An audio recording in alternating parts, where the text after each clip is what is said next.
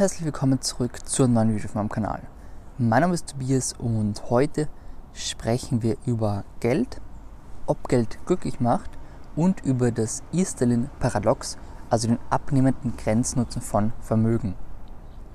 Gut, das Ganze habe ich jetzt mal aus dem Buch Rolf Dobelli, die Kunst des guten Lebens.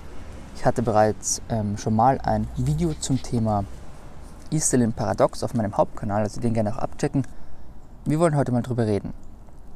Also das ist, glaube ich, die älteste Frage, die es gibt und passenderweise habe ich mir auch hier den Apfelbaum gesucht als Aufnahmeort. Also sitze hier wie Isaac Newton damals und denke über das Leben nach.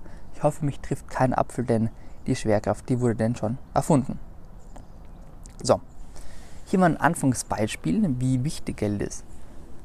Rolf Dobelli schreibt hier über einen Ausflug oder einen, einen Überlebenstrip in der Wüste und du hast schon seit zwei Tagen nichts mehr getrunken und hast eben Durst logischerweise.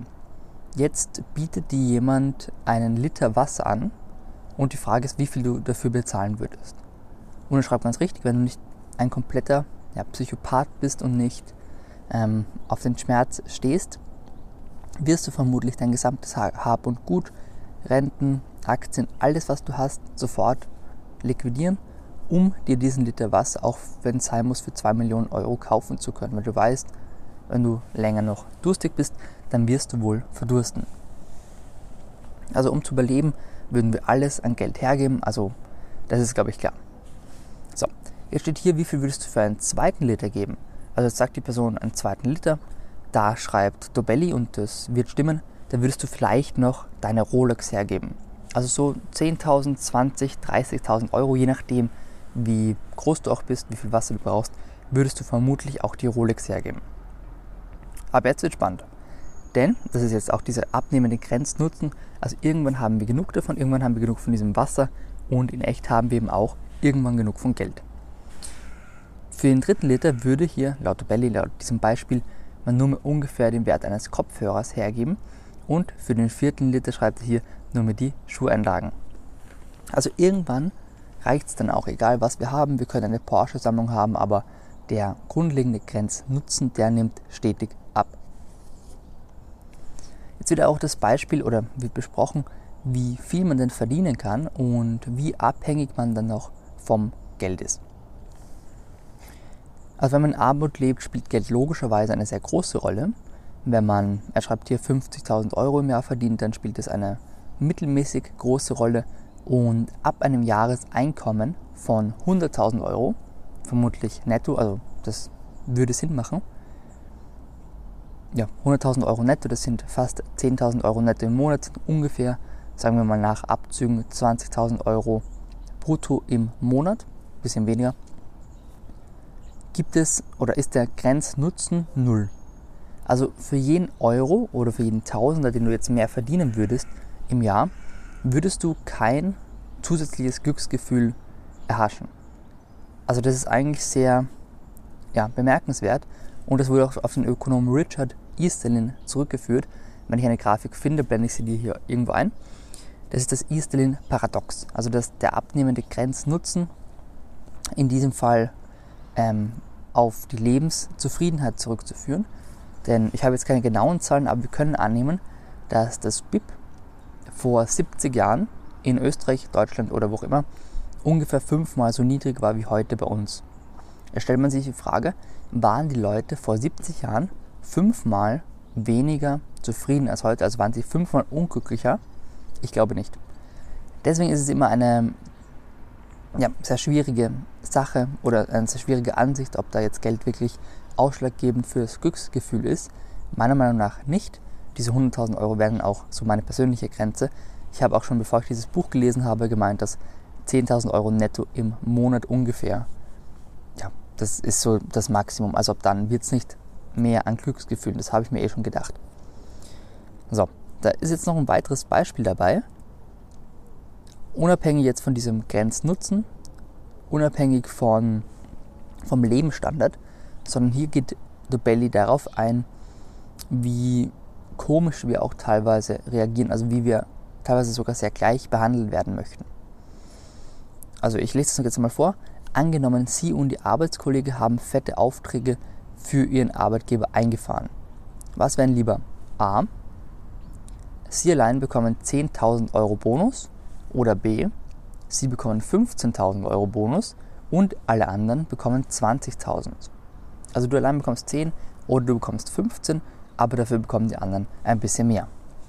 Und jetzt ist das Schockierende, dass ein Großteil der Befragten auf die 10.000 Euro setzen würde, einfach weil man nicht weniger als die anderen verdienen möchte. Das Ganze hat man überall, also wenn du dir eine Villa kaufst oder ein Haus kaufst, sagen wir mal, und du freust dich total drüber. Also unglaublich, hat vier Zimmer, hat 27 Duschen, was auch immer, dann freust du dich einfach extrem drüber und das eine längere Zeit im Normalfall. Wenn jetzt aber jemand kommt und genau neben dein Haus eine Villa stellt, die dreimal so groß ist wie dein Haus und dein Haus daneben wie eine Bruchbude wirkt, dann nimmt auch dein persönliches Glücksgefühl ab. Also unglaublich, was da alles passieren kann, wenn andere Leute etwas Besseres haben. Und deswegen hier mal auch der Einschnitt. Neid ist absolut nicht gut. Und vor allem ganz noch wichtiger, das Vergleichen ist absolut nicht gut. Also vergleiche dich nicht mit anderen, vergleiche dich nur mit deinem alten Ich. Das ist viel, viel wichtiger, weil du wirst immer irgendjemanden finden, der was Besseres hat. Klar, ist ein bisschen blöd, wenn er jetzt genau eine dreimal so große Villa neben dich baut, aber auch sowas soll es geben. Dann kannst du dir daneben eine viermal so große hinbauen, wenn du das unbedingt möchtest. Oder du bist einfach damit zufrieden, dass du ein Haus hast, das du ja davor auch noch sehr cool fandest und das sich eben jetzt nicht ähm, geändert hat. So, worum geht es jetzt also? Es geht jetzt nicht darum, dass du steinreich werden solltest und drei Millionen im Jahr verdienen solltest. Da wurde auch das Beispiel von Warren Buffett ähm, aufgemalt, dass der kein weitaus luxuriöseres Leben hat als ich und du vielleicht. Warren Buffett isst täglich angeblich bei McDonald's in der Früh. Er sitzt am Schreibtisch und das 10 Stunden am Tag. Er putzt die Zähne ganz normal. Er hat eine, keine, keine, stopp, keine Luxusjacht, hat einen privaten Jet, den er vielleicht für 0,1% seiner gesamten Lebenszeit verwendet. Also im Großen und Ganzen ist alles sehr, sehr ident. Deswegen gibt es das Wort Fuck You Money, so heißt auch dieses Kapitel. Und das ist das Geld, das du brauchst, oder das, das, die, das sind die Rücklagen. Also Geld, das du eben hast, von dem du dann sagen kannst, das macht mich frei. Also Geld auf der hohen Kante, wenn man jetzt in Neudeutsch, Neudeutsch das Ganze betiteln wollen würde. Deswegen finde ich es eben so wichtig, dass du schon mit 20, 25, 30, wie auch immer, beginnst über die Altersvorsorge nachzudenken oder über Rücklagen nachzudenken, in Form von, weiß ich nicht, einfach Geld, wie auch immer, in Form von Aktien am besten. Und eben dich nicht immer auf das Geld verdienen kümmerst, klar, das ist wichtig, aber wenn du immer alles ausgibst, was du verdienst, dann macht dich das nicht reicher und auch nicht glücklicher. Denn du kannst auch eine Million Euro im Jahr ausgeben, das wäre gar kein Problem. Nur du hast dann kein höheres Glücksgefühl, vor allem wenn es nur um Konsum geht. Darüber möchte ich auch noch sprechen.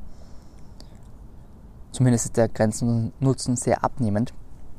Deswegen lieber mal Fuck you Money und Anführungsstrichen ähm, ansparen sozusagen und davon dann etwas freier leben. Denn Dobelli schreibt hier, je mehr Geld man auf der hohen Kante hat, desto besser lebt es sich und vor allem desto freier. Also desto unabhängiger kann man hier von Geld sein. Weil wenn du weißt, du hast 50.000 Euro, sagen wir jetzt mal, auf der hohen Kante, also ein ganzes Jahresgehalt möglicherweise, dann kann es dir auch egal sein, wenn jetzt Leute sagen, oder wenn du, wenn Corona bedingt irgendjemand sagt, du bist jetzt auf 80% Teilzeitarbeit. Das ist dann nicht mehr ganz so gewichtig. Wenn du sonst aber 3000 Euro verdient hast und 3000 Euro ausgegeben hast und jetzt nur mit 2500 Euro verdienst, dann hast du eben 500 Euro zu wenig im Monat und das könnte dann doch ein Problem darstellen. Deswegen, also ja, ganz wichtig, ich habe jetzt sehr viel aufgeworfen und sehr viel vermischt. Sparen, ja. Abnehmen der Grenznutzen beim Verdienen, ja. Und vor allem vergleichen, nein. Ganz wichtig. Also bitte vergleiche dich nicht, vor allem bei finanziellen Erfolg, mit anderen Menschen. Vor allem auch, weil viel ähm, ja, gequatscht dabei ist auf Instagram, auf generell Social Media ist so viel Müll dabei. Da sagt ja jeder, er verdient ja 300.000 Euro im Jahr. Da frage ich mich, Wenn ich das verdienen würde, warum mache ich denn noch Instagram? Also das ist auch ein anderes Thema. Gut, dann war es das auch von diesem Video. Ich bedanke mich oder von diesem Podcast, wie auch immer. Wie gesagt, man kann das Ganze auf, als Podcast hören oder als Video schauen. Und ich würde mich auch freuen, wenn du meinen Hauptkanal abonnierst. Den habe ich dir hier oder hier oben verlinkt. Im, in der Podcast-Beschreibung ist er auch. Und dann hören oder sehen wir uns beim nächsten Mal. Ich bedanke mich. Mach's gut. Bis dann. Ciao.